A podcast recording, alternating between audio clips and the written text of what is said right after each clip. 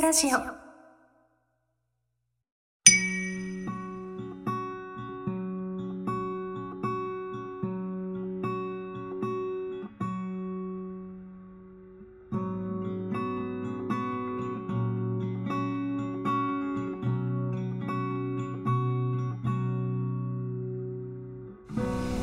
けましておめでとうございます。長野ワインベースの丸山彩音です。長野ワインに携わる方をゲストにお招きしてお送りする長野ワインベースラジオ。2021年のスタートも素敵なゲストにお越しいただきました。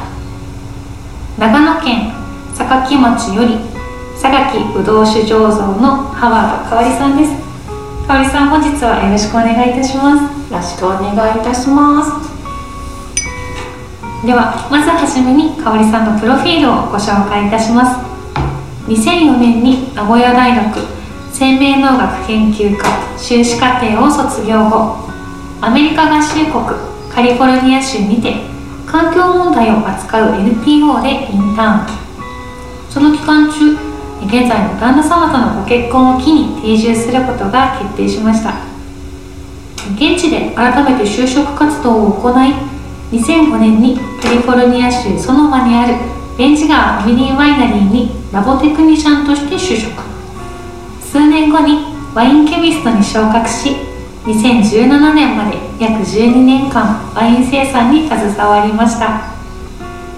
退職後は日本に移住するための就職活動を行い榊ぶどう酒醸造の醸造責任者として就職。現在に至るということで気になるワード満載の経歴をお持ちの香里さんですがまずは香里さんのお仕事についてお話を伺っていきたいと思います。香里さんは榊ぶどう酒醸造の醸造責任者ということですが普段はどんなお仕事をされているんですか？普段はワインを作っております、はいそれが仕事ですのでそのために来ましたので、はい、なので春の間ワイン作らなくてもいい時は前のヴィンテージのワインの管理をひたすらしていたり、ひたすら、まあ、瓶詰めしたらラベルを貼っていたり在庫管理をしてい。るんですけれども、あの毎月出さないといけない書類とかありますからね全部。そうですね。そうかそういう税務の事務仕事とかもされてます、ね、やってますね。あとはまあ春が過ぎてだんだんブドウが色づいてきたら1週間に1回は出てサンプルを取って分析してどんな状態になってるかなって見て決めたらその収穫の日を決めてで決めたらみんなでもちろん取って最初に白から始まりますけど白白ぶどうが来たら最初はジュースにして堀引きして最初にこうプレスをしてる間 pH をチェックしながら見て、最後の方に pH が高くなりすぎちゃったら止めるよっていうのも私の仕事だしそれを分析してで折り引きしてどんなイーストにしようかなって言って酵母をつけたりとか。あとは毎日チェックブリックスをチェックして味見をしてよしよし頑張れよって 言ってあげたりとかね。してで最後にた堀引きして、うん、赤材を入れて、よしよしって言ってる間に赤ワインの時期がやってくるのでそれをまた今度はぶどうを除光してでそこにコールド走行して毎日 pH とかチェックしながら pH がどんどん上がってる上がってるよってこう pH が上がると良くないのでプルプルしながら あの専任をするんだったら専任をしたりとかしてで候補どれにしてあげようかなって考えて候補転換をしてであとはパンチダウンをするんですけど、まあ、昔はやってなかった昔の仕事ではポンプオーバーを、まあ、人がやってるのを見てただけなのでこっちで新しい仕事になりますけどパンチダウンをこう最初のうちは1日3回ぐらい酸素入れながらやってで味見しながらブリックステックしながらやって。これはもう大丈夫だなと思ったら酸素を切ってであと2回にしてもうちょっとなこう優しくやってあげるようにしてで最後の方はじゃあもう1回でいいかなっていう感じでこう考えながらパンチダウンをやっていってで私これはもうプレスしますっていう日を決めたらプレスして折り引きして乳酸菌をつけてあげてよしよし頑張れよって言ってあげながら樽に入れたりとかして。っていう作業を最近はもうだいぶそれが終わってきて、みんな赤ワインは大体樽に入って、乳酸発酵も終わってくれて、今リンゴをやってます。さあか。シードルの時期がシードルの時ですね。シードルはやったことがなかったんで全然。は面白いですね。面白いですか？ね結構今は白ワインを作るのと同じように作っている、大体まあ白ワイン、まあ、醸したりもしますけどうちは。リンゴリンゴ砕いた状態で酵母入れちゃったりとか、それから絞るっていうのをやってみたりはしているんですけど、なんか結構割と違うんだなって当たり前なんだけど別のフルーツで別のケミストリーなんだから違う成分入ってるし、酵母がいろいろ違う動きをするっていうのをなんか今学んでる状態ですやりながら。うん。へえやっぱ違う。面白いですね。シードル面はシードル白いでで。すなんか新しいことをするのがうんすごく面白いカリフォルニアでやってたのが白ワインが大体私のやってたのがシャルドネ・ソービニオンブランで赤がメインがカリあのカベルネ・ソービニオンとメルローっていう感じだったのでうちのビニフェラのセレクションってたまたまそれと同じなので大体、まあ、他にもちょっと作ってるけど大体作り方が分かってるの。うんでもう何をどうすればいいのかっていうのは自分に染みついてるんではそれをやればまあアレンジはしながら日本のブドウはやっぱカリフォルニアのとは全然違うので、うん。そこでと合わせていきながらでも基本は一緒だからい。全く新しい経験っていう感じはしないんだけうんど、こうリンゴとかね巨峰とかあシャインマスカットとか 全然違うものを扱うのがすごい面白いですね。あーそっかプロフィールにもあったようにあのカリフォルニアでの、ね、暮らしも長かったということですがこの長野の榊で仕事を始めるようになったきっかけっていうのは何だったんですか？なかなか話しづらい 長い話になってしまうので短くしますけれども、はずっとカリフォルニアでやってきてい、うん。私このままずっとこのままだとアメリカで死ぬなって思う、はい。このままここでずっと行ってもまあいいけど、うん。日本で日本で子育てをしてみたかったなとあ思って、まあ、自分はいいけどー子供を育てるのはアメリカより日本でやってみたかったなっていう部分がちょっとあって別にアメリカでもまあ悪いことはないんだけど、うん。あのまあ、毎日学校に行くのに連れてってあげなきゃいけないとか、自分で学校に行けないとかそういうのがなんとなくこう日本だったら一人で行けてもっと楽しかっただろうになって思ったりとかするところがあったので一回ちょっと小学校に入っちゃったら日本で小学校に入る年になっちゃったらもうこっちに引っ越せないなと思って途中で動かすのもかわいそうだし。それでじゃあそこまで挑戦してみてもしこの子が小学校に入る前に就職先が見つかったらじゃあ日本に引っ越してみようかなとうん。夫と相談してそんな話になって、でこっちに、まあ、来てみて息子をちょっと幼稚園体験って感じでうん。幼稚園に入れてその間に私が就職活動をしてで実家が名古屋なので、はい。まあ、ワインの仕事をできるとはちょっと思ってなかったから。名古屋でまあ何をすまああアメリカでしばらく仕事してましたって言えば何かしら見つかるんじゃないかなと思ってうん。何何でもするし。は探したんだけどやっぱそんなにまともな仕事は名古屋あたりでは見つからなくいてなんかこう派遣とかあ家族うちの夫は日本語喋れないのであそうなんですもうこっねちに来ていきなり仕事が見つかるとも思えなかったしじゃあ家族4人生きていけるだけの仕事は見つけないといけないなと思ってそれがなかったらまあ無理かなと思ってたので、まあ、探してみてやっぱ東海地方無理だなと思ってで就職活動をしてる間に自分で思ったんだけど何でもするぞとは思ってきたんだけどやはりちょっとあんま楽しそうに思えないな。あ職種が動かないっていうか、面接受けてても、まあ、できるだろうなこの仕事とは思うんだけど、うん。楽しそうにかなっていうとそうでもないかな。でやっぱり向こうからもあ面白いキャリアが終わりなんですね。ってやっぱそのキャリアがもったいないのでうちではどうかと思いますって言われたりするしやっぱまあ自分のキャリアに関わった仕事の方がいいかなと思って、じゃあワインかな。って、うん。ワイン探してみようと思って、で I ターン事務所にまず連絡をしてみたんですね、はで山梨って名古屋から長野より遠いので。い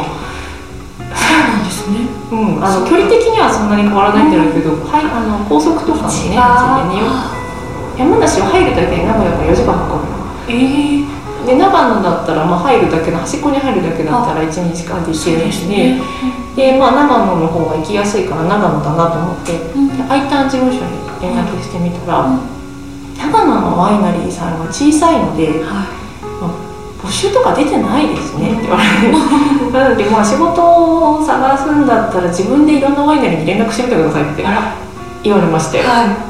自分でかって思ったんだけどでその時にあのこういう団体がありますのでって言ってワイン応援団長野ワイン応援団を紹介してもらってワイン応援団って何だと思ったんだけどとりあえず連絡してみて、そしたらその時のあのあのなんていうのかな受付の受付の人？受付の方？の受付の人っていうんですかね、うん。事務局員さん。あそう事務局員さん。はいチームの方が連絡してきてくださって、うちの応援団長が今ワイナリー建てようとしててお話ししたいって言ってるんですよ。って。は応援団長ってなんだろうってちょっと思ったんですけど。そうなんですかって言って。であの、まあ、生産者の人とお話ししてみるの楽しそうだなと思ってたんで日本の。い。で行ってみて話してみようかなと思って、でその時たまたま松本でワインフェスティバルみたいなの長野ワインフェスをやってて。はでそこでじゃあもともとそれ行ってみようと思ったんで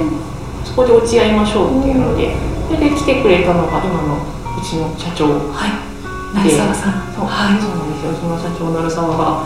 奥様を連れてやってきてくれては私も別にこう普通にジーンズにリュック背負っていはい。友達に乗せてもらって行ってきたんですけどそれでまあ2時間ぐらいあ「こういう仕事してて」って「長野長野はどうなんですか?」みたいな話を2時間ぐらいわーって楽しく話した後に、うちの社社長鳴沢が急に急にじゃないですけど、はい。でうち上上層家がいないんですけどよかったらどうですかって。えこういうそういう話だったんですかって思って。普通になんかせっかく面接用にスーツを買ったのに決まるのがジーンズとでで来た時だったかっていう感じではあったんですけど、うん。まあ、それでちょっとまだその時建物もないし、は会社もないし上層家いないのによく建てようと思ったなって すごい思ったんですけど、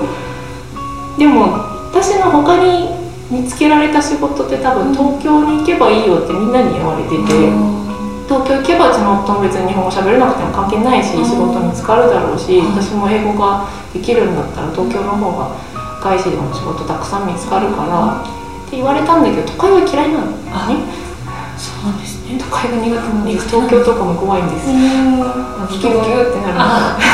苦手なのでうん。田舎の方が良かった。あ。で榊が本当にちょうどよく田舎でうん。田舎の方が子供を育てるのにうまそうだなと思っていたのもあったしワイン作れるっていうのもあったしうん。私多分あんまり大きい会社は合わないだろうなって自分で思ってたので、はなんでこう中途半端なサイズの会社にアメリカでワイン12年作ってましたっていう女女性が来たとして、はい。古くからある会社で山梨の会社だときっと受け入れられないだろうなというのもあってだからスタートアップの会社っていうのは向いてるんじゃないかなと思って、まあ、今考えると本当なんか建物ない会社によく来たなと思うんですけどそうですよ本ね当国際引っ越しすごい大変な。んですねそっかもう国を越えてこう来るわけですすごいねすごい大変だった。家売ってね向こうのなんですよ。こっちで住むとこ探して。そうすごい大変なんか箱に全部詰められるだけ詰めて35箱に。35箱でよく収まりましたね。もっと大きいパッケージするともっと高いから。ああそっおか金がかかるんですよ。なるほど。そういう感じであの本当にワイナリー立つのかなって思ったらちゃんと立ったし、よかった。社長もよくあの日本にいない人雇ったなって思うんですけどねねねお互いにね。お互いによくやるなって思うんですけどね。一生懸命一応考えたんだけどなんか行き当たりばったりな感じするなって 思うんだけどまあなんとかまた会社も続いてるし、はい。建物建ったし、ん。ワインも今年3年目で作ってますのでなんとかなりました。よよかったです。かったです本当に。ではそんな香織さんがそもそもこうワインに関わるというかワインの道に進むきっかけになったことっていうのは何だったんですか？よく聞かれるんですけど偶然なんです偶然なんですね。たまたま。たまたまなんです。私がなんか専門が農学だったので農学。アメリカに行って夫と結婚するぞっていう時にすごい貧乏だった。もうすごい貧乏で早く仕事を探して、はい、お金を稼がなきゃいけないんだけど、はい労働労働許可証がないと働けないので労働許可証があるまで待ってで結婚してビザが取れて労働許可証が出たっていうところで、まあ、一生懸命出せるところ全部に履歴書を出して、はい、ですると自分の専門が農学だったのででたまたま中にいた。たまたま中にいたんですよ。あの働いたのはサンフランシスコだったんだけどうちの夫の、はいお兄さんがその時だけなぜかナパに住んでて本当にその時だけ住んでて もういないんだけどその時だけ本当に住んでてでサンフランシスコで家が見つかるまでちょっと住んでいいよって言われたのでお世話になっててでそのまま結婚することを決めちゃったので。結局サンフランシスコに引っ越さず、ナパで就職活動することになって私のその夫の今の、まあ、婚約者はもう中で仕事を見つけてたので、私もじゃあこの辺でって言って中で仕事を探してまあ中だったので、中だったのと私がの専門が農学だったっていうので、どうしても出すところがワイナリーが含まれて、で雇ってくれたのがベンチガファミリーワイナリーだったんでそこで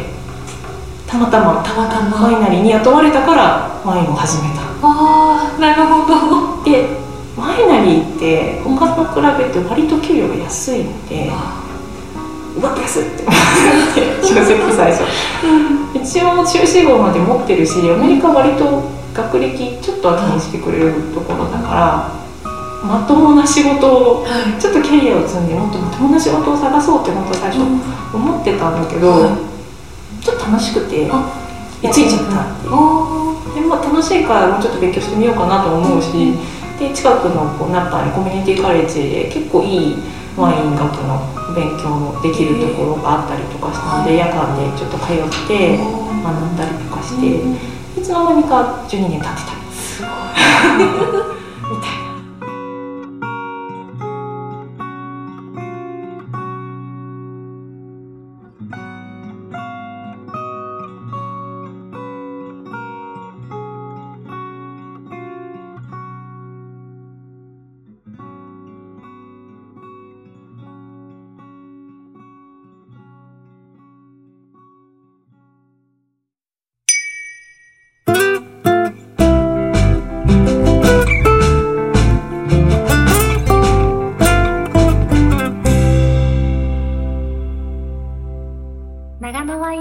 ラジオ。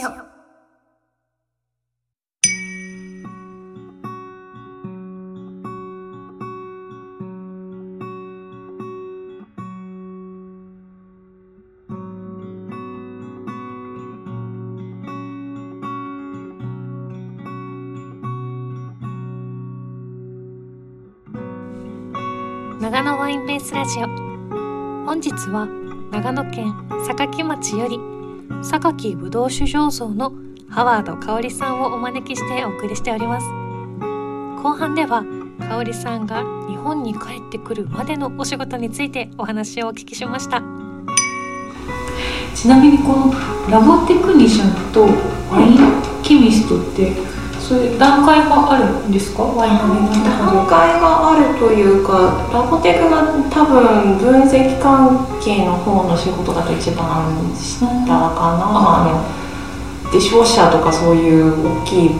ラボだともっと下の人がいるかもしれな。いけれども、うん、普通だったらラボテクであの分析をひたすらする人。っていうのをやってワインケミスト、まあ、うちの会社の場合ワインケミストっていうタイトルがないところの方が多いと思うんだけど、多分アシスタントワインメーカーとか言いたくなかったんだと思う。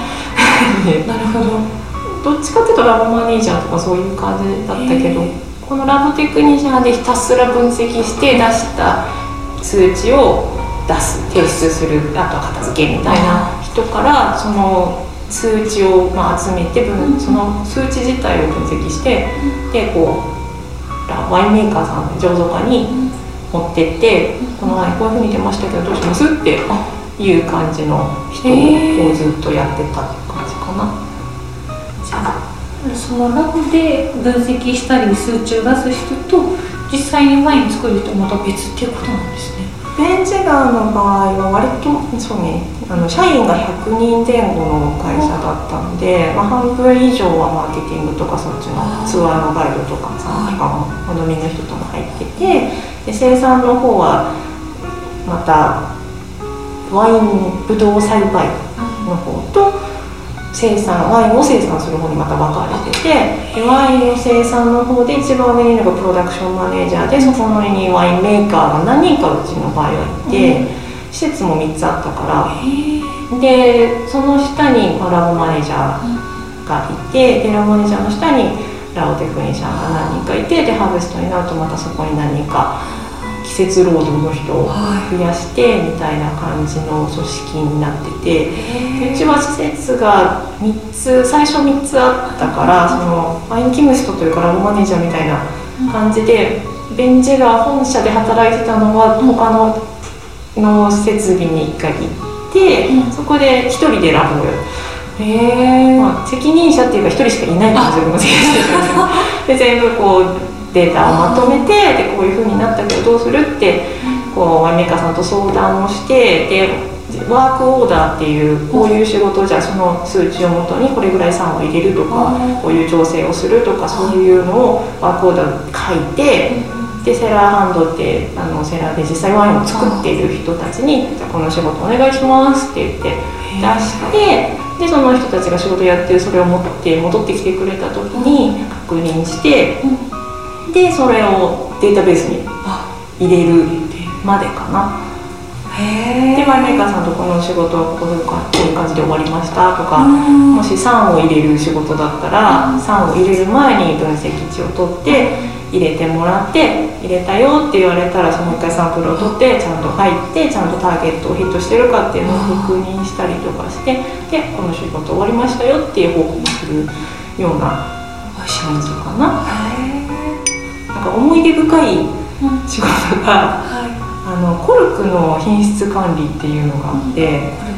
コルク。ってあの TCA あ、はい、ブショネっていうのかな日本だと。で TCA が量産されてるとワインが悪くなっちゃうので、私が就職した頃はまだ TCA の問題が結構1ケースワインを買ったら1本は入ってるって言われるぐらいの時代だったので、それがないようにするためにコルク会社に行って、でコルク会社が準備してくれてる、コルクなんていうのかなコルクをワインに3個ぐらい、ニュートラルなワインにつけておくあの多くが入っていないニュートラルなワイン、安いの。大体まあフランジャーなんだけど箱ワインとかに、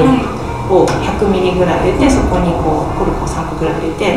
1日から2日つけておいて、はい、TC が出てくるんで全部嗅ぐっていうのを最大200グラスぐらいいっぺんに嗅いだかな写真持ってるから今度見たかったら見せてあげるけど。うわーって置いてあってそれをうちの会社から来た人23人とこのコルク会社のセールスの人とかラボの人と一緒にみんなでこう1個ずつ嗅いでいって「あこれ TCA だね」って言ったらその袋はもうやめてください。で1個の袋に5000個とかが入ってるの。じゃあこの袋はやめて。であと何個いるからであじゃあこれもちょっと変な匂いがするから TCA じゃないかもしれないけどやめとこうかっていうのを全部やってでこうどのコルクを作るか使うか決める。1回で何十万個とか使うから結構な量があるんですよね。1袋から3個のサンプルを3つ取ってそのうちの1個でも TCA があったらその弾く使わない5000個も使わないってことですね。その5000個どうするんだろうね、その5000個どうするのかちょっと聞いたことあるんだけど、どうしてるんだろう。返すって言ったけどポルトガルから来たやつもポルトガルに返して、そのポルトガルどうするんだろう。日本に来てたりしないよなってちょっと思うんですけれども。そこまでやらせてくれるところは多分ないでしょうか日本だと。日本にコルクの死者を置いてるところがないよね多分ね番高いコルクだとは1個ずつ嗅いだ。い一個ずつ？1個ずつ嗅いだことあります。気が遠くなる。なんか一回一番ベンジガの一番高いワイン結構出ちゃった時があってでそこの会社と話し合って取引をやめるよりは徹底してないっていう確認をさせてくれるんだったらまだ続けますって話におそらくなったらしく、うん。私はまあ嗅ぐだけの人なので取引の内容はやるような偉い人じゃないので、はいこれはもうな何百個だ何千個なのかな多分もう向こうの会社の人が全部つけて全部嗅いで綺麗だったやつだけ使うっていう。あやってたね。最近はそれは機械でできる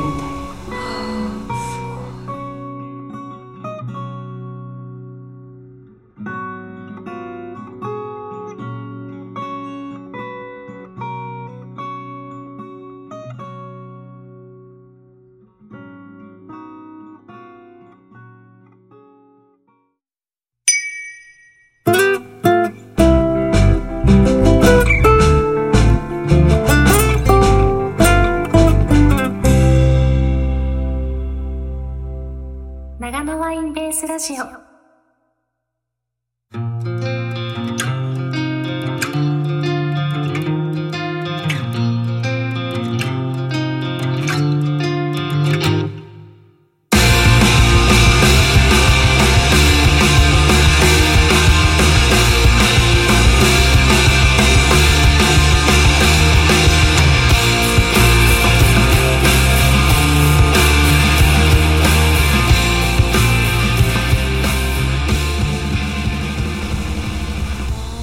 長野ワインベースラジオ。そろそろお別れの時間が近づいてまいりました、えー本日ご出演いただいた香織さんが働かれている榊ぶどう酒醸造さんの情報はホームページや Facebook で入手することが可能ですのでこの番組の概要欄と番組ノートに URL を記載しておきます。皆さんぜひチェックをしてみてください。長野ワインベースラジオ。本日は榊町より榊ぶどう酒醸造の川野香織さんをお招きいたしました。香織さん本日はありがとうございました。ありがとうございました。それでは次回もぜひぜひお耳にかかりましょう。お相手は長野ワインベースの丸山彩音でした。